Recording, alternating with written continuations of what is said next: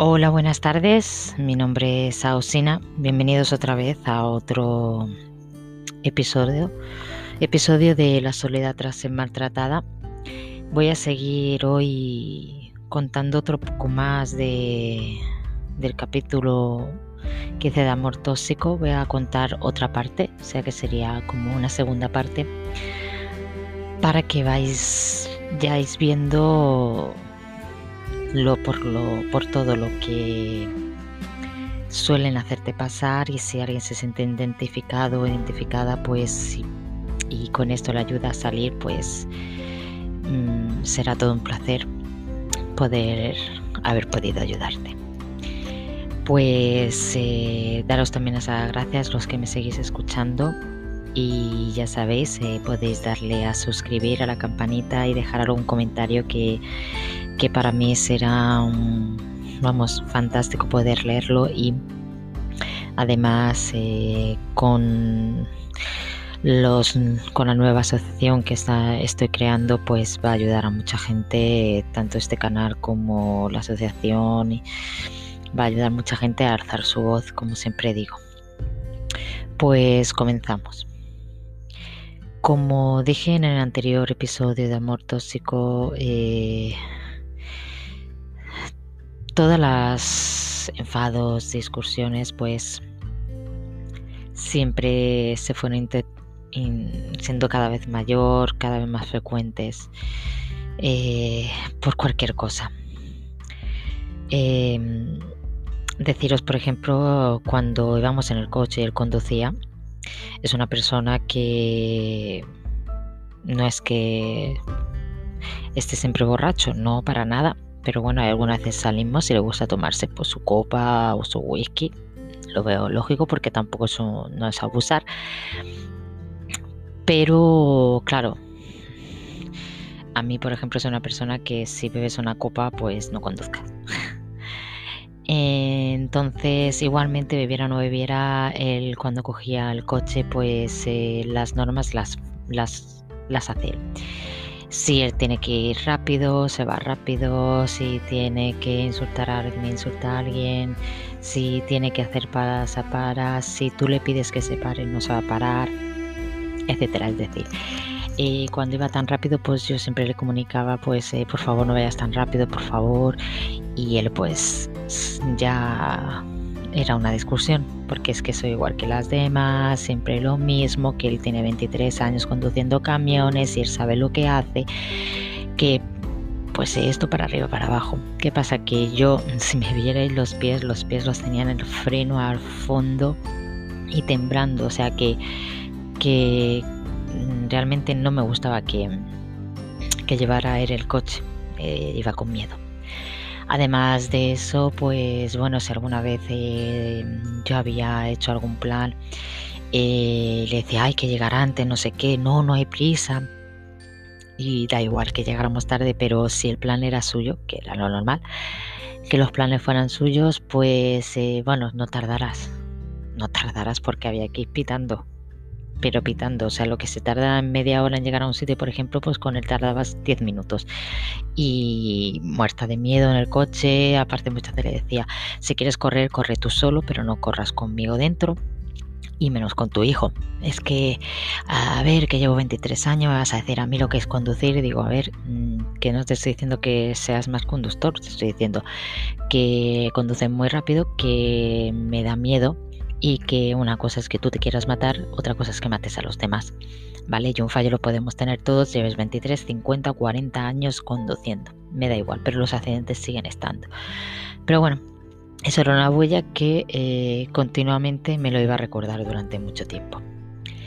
Otra mm, de las bullas era, por ejemplo, eh, el tema de mi coche.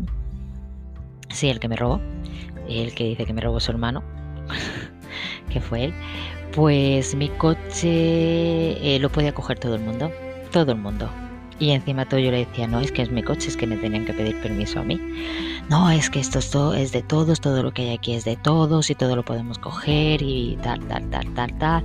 Digo, no, no, digo, es que a mí si tu hermano coge mi coche me lo tiene que pedir a mí, que para eso es mío y lo estoy pagando. Es que no, digo, bueno, pues entonces hacemos una cosa, que me deje su coche, el coche nuevo que se ha comprado y por lo menos que me dé una buena. No, es que no lo mismo, ve, ya estás insultando, ya estás otra vez provocando a mi familia, ya estás haciendo que se enfaden, que no sé qué, ya estás discutiendo, es que sois todas iguales, es que siempre lo mismo, siempre estáis con la discusión porque siempre decís que mi familia son cucarachas, que pues era otra discusión. O sea, mmm, cualquier cosa mía era de ellos, pero lo suyo nunca era mío, ni podía tocarlo, y que no se me ocurriera tocar. Otra de las veces fue que yo tenía una cita médica cuando ya estaba terminando, bueno, cuando ya estaba muy bien en la anorexia, pero siempre pues cada cierto tiempo pues la psicóloga, la nutricionista pues ya te hacía ver cada seis meses pues para ver cómo ibas y tal y cual. Y él sabía que tenía esa cita, aparte es por la seguridad social, y la cita no la pongo yo, me la ponen ellos, como vos todo el mundo sabéis. Pues se acercaba el día y bueno, pues eh, me decía que no veía lógico que lo tuviera esa hora, que si no hubiera que, que, a ver si lo podía cambiar. Digo, mira, no la puedo cambiar, digo, porque llevo seis meses con esta cita y luego tendría que esperar más. Digo, aparte no pongo la cita, mi psicóloga y mi nutricionista está por la mañana, no está por la tarde, ya que yo antes trabajaba por la tarde y lo tengo acomodado así. Y bueno, em, era otra discusión, porque entonces, claro, dejaba la oficina sola cuando estaba sin contrato, eh, dejaba las cosas que tenía que hacer cuando estaba, cuando realmente no me obligación. Y otra de las cosas era porque no podía ir a por el chiquillo al colegio entonces era mi obligación. ¿Qué se me ocurrió a mí decir? Vale, se me ocurrió decir, bueno, pues dile a tu madre, a, la, a su abuela, a la abuela del niño, que venga por el niño, que lo recoja del cole, que lo tenga para la hora de comer, así están juntos se ven, el chiquillo ve a su abuela, la abuela ve al chiquillo y yo pues voy más tranquilamente a, pues a, mis asuntos. Pues eso me costó durante pues, dos meses discusiones de por quién era yo de mandarle a él y a su madre, de decir lo que tenían que hacer, que yo no era nadie de mandar a su madre lo que tenía que hacer, que mi obligación era cuidar al niño, mi obligación era estar en esa oficina trabajando las horas que haría falta, mi obligación era hacerle caso a él y no tener yo que obligar a su madre a que viniera de otro pueblo conduciendo a por su nieto. Cuando esa mujer eh, está estupendamente, me da igual la edad que tenga, tiene 74 años actualmente, pero conduce perfectamente y para cuando lo interesa el coche sí lo coge, pero cuando no, mm, no interesa, pues no. Pero claro, estaba yo. ¿Qué pasó? Pues que la cita la tuve que dejar. Tuve que, no pude ir a la cita. ¿Qué pasó? Que luego a los esos días estuve cabreada, y me decía que porque estaba cabreada, encima tú que estaba cabreada, que eso es que estaba un día depresiva, que estaba igual como siempre, como todas, o loca, que me tomara pastillita, que tal y cual, que no era mi, que no era su problema, y que no le echara él la culpa de que no había podido ir al médico. Y eso me lo decía también delante de la gente. Es que claro, ella dejó el médico y yo decía delante de la gente, claro, porque no me dejaste ir. No es que eso es mentira. Yo no te dije que no fuera. Digo, no, me dijiste que no podía dejar de estar en la oficina trabajando cuando no estoy contratada. Me dijiste que estaba obligada a recoger a un niño y que cambiara la fecha. Y yo llevaba seis meses con esa fecha. Y yo no iba a cambiarla, pero me obligaste tantas cosas y me negaste y tuviste una discusión tan grande conmigo que me humillaste de tal manera que tuve que dejar eso. Bueno, pues eso fue otra discusión.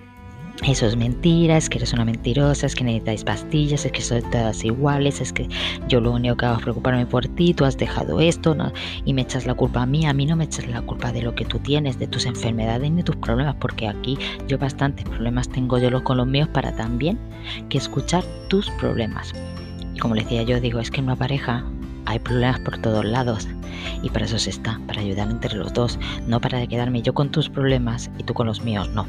No, no, es que yo bastantes problemas tengo, aparte de tu obligación es esto, esto, esto, esto, porque tienes que valorar todo lo que te damos.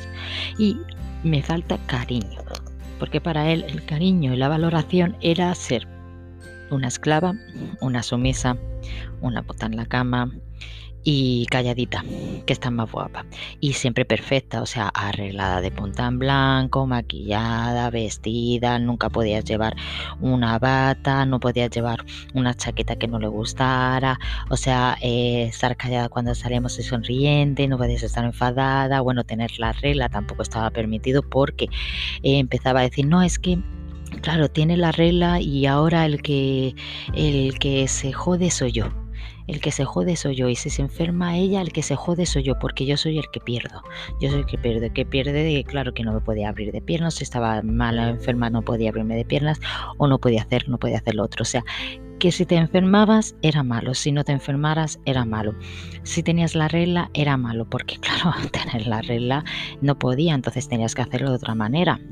Y si no querías porque te sentaba fatal o porque como en mi caso me pongo muy enferma con la con la menstruación, pues eh, mientras tanto, en vez de cuidarte, decir necesitas esto, quieres que te haga esto, te ayudo en esto, no te levantes o tal y cual, porque yo incluso he llegado de hospitales a que me pinchen del dolor directamente, pues él no, él encima todo pues me seguía humillando, me decía que no valía para nada, que eso era causa de menoresa, que los dolores eso, porque no me alimentaba, porque no había dejado al médico, pero yo tenía que levantarme y hacerme valer aunque me estuviera muriendo y yo me tenía que levantar, seguir haciendo las mismas cosas aunque me estuviera cayendo, aunque estuviera muerta.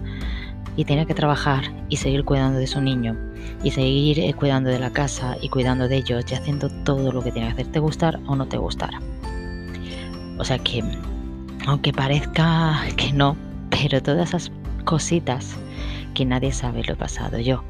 Luego delante de la gente, pues ya te digo que siempre delante de las amistades eh, de los vecinos, siempre salía, no es que ella si tiene la regla, pues no quiere hacer las cosas, y es que claro se ha vuelto una, una mami, ya, ya nada más que mira por el niño, que no sé qué, o sea, si no cuida, le cuidaba al niño eras mala, si cuidaba al niño es que no sé qué, yo me decía, yo ni soy mami ni soy de nada, yo eh, sé que tienes un hijo, te lo voy a cuidar porque es un niño y no tiene, eh, no tiene culpa y porque es muy cariñoso eh, la criatura, pero no es mi obligación, ni es mi obligación enfrentarme a nadie de tus problemas, pero él te obligaba y si no, pues más todavía tenías.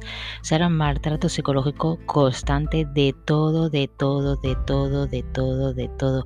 Cualquier cosa que os podéis imaginar, el maltrato y te lo achacaba, te despertaba, te lo repetía 50.000 veces. No lo despertaras al mediodía cuando si él se había quedado dormido tenemos que estar todo en silencio, pero si tú te quedabas dormida un rato, media hora echándote la siesta, no te preocupes que te estaba llamando en todos los teléfonos de la casa y te decía, ah, ¿estás durmiendo? Ay, lo siento, no sabía que estabas descansando. Pues sí, es esta media hora la única que tengo para descansar. Ah, no sé qué. Digo, bueno, pues te voy a colgar. No, porque me tienes que hacer esto, tienes que hacer lo otro, tienes que ir a la oficina, tienes que hacer esto. Y si no lo hacías, pues porque es que no valoraba lo que hacía, es que era mi obligación, que para eso estaba trabajando para él, sin contrato, solo decir que no valoraba nada y que claro que él me había ayudado a comprarme un coche que me había prestado el dinero aunque yo se lo pagaban a él y, que claro, que todo eso y el techo donde vivía. Deciros que todo esto cansa hasta decirlo. Cansa mucho. Vivirlo ya ni te cuento. Soportarlo ya mm, peor. Yo he tenido que pagar un alquiler por vivir ahí con él de 350 euros. Mi coche lo he pagado 250 euros todos los meses. Nunca permitió que estuviera mi nombre para que no me pudiera quedar con el coche. Di mi otro coche para comprarme mi coche nuevo. Mis pertenencias después de cuatro meses y medio siguen estando en su poder y por mucho que se le ha pedido de buenas y se le ha pedido a su abogada, no, no hay manera. Hemos tenido que hacer una serie de cosas judiciales y, y esperar, pero veo muy injusto que que ni siquiera mi ropa pueda tenerlo, que me tengan que seguir, que me robe y le dejen impune. cuando es el que él tiene millones y millones y luego va contando que es que me ha querido mucho y que vaya llorando a la gente porque él se siente la víctima. Una víctima o una persona que te quiera no te echa a la calle, te cambia una cerradura, te roba un coche y, y te roba tus pertenencias. Pero te lo digo tanto él como su hermano, como su madre. Solo puedo decir una cosa, viven en, Madrid y mi ex vive en Loeches. Y su familia, su querida hermano y madre viven en Torrejón de Ardoz. Posiblemente podré decir más, pero tener mucho cuidado porque van con sus caras bonitas. Te son perfectos manipuladores y lo único que hacen y lo que han hecho en toda su vida es manipular y cuando no, te, no le gusta lo que ven, te tiran y te quitan todo lo que puedan. Dicho todo esto y desahogarme un poco hoy, también me alegro de que me sigáis escuchando, lo vuelvo a decir, eh, pero ahora mismo no puedo seguir. Esto cada vez que os cuento algo eh, y lo sabrán las personas que, mm, que han contado también en mi canal, que contarlo cuesta muchísimo pero sigo agradeciendo. Próximamente tendré a otra persona que también va a contar su historia, otra gran valiente, otro gran valiente. Eh, ya sabéis que un maltratador no significa que sea hombre o mujer, hombre, puede ser una mujer también. Es la persona que es capaz de dañar a otra solo por su ego. Y dicho esto, pues agradeceros de verdad que me sigáis escuchando. Os espero en mi próximo canal. Ya sabéis que estamos en YouTube Estamos en Spotify, estamos en Facebook y muy pronto espero daros noticias con el nombre de la nueva asociación de violencia doméstica y social que estoy creando y que ya está tomando forma. Ya os lo comunicaré para si creo algún evento y las personas que estén cerca de donde yo estoy puedan acercarse, me podrán conocer y poder tener experiencias con con ellas hablando, pero cualquier cosa de verdad, por favor, dejar vuestros comentarios en YouTube que yo estaré muy agradecida y se os puedo responder sin ningún problema. Muchas gracias por escucharme, un beso muy fuerte y hasta la próxima.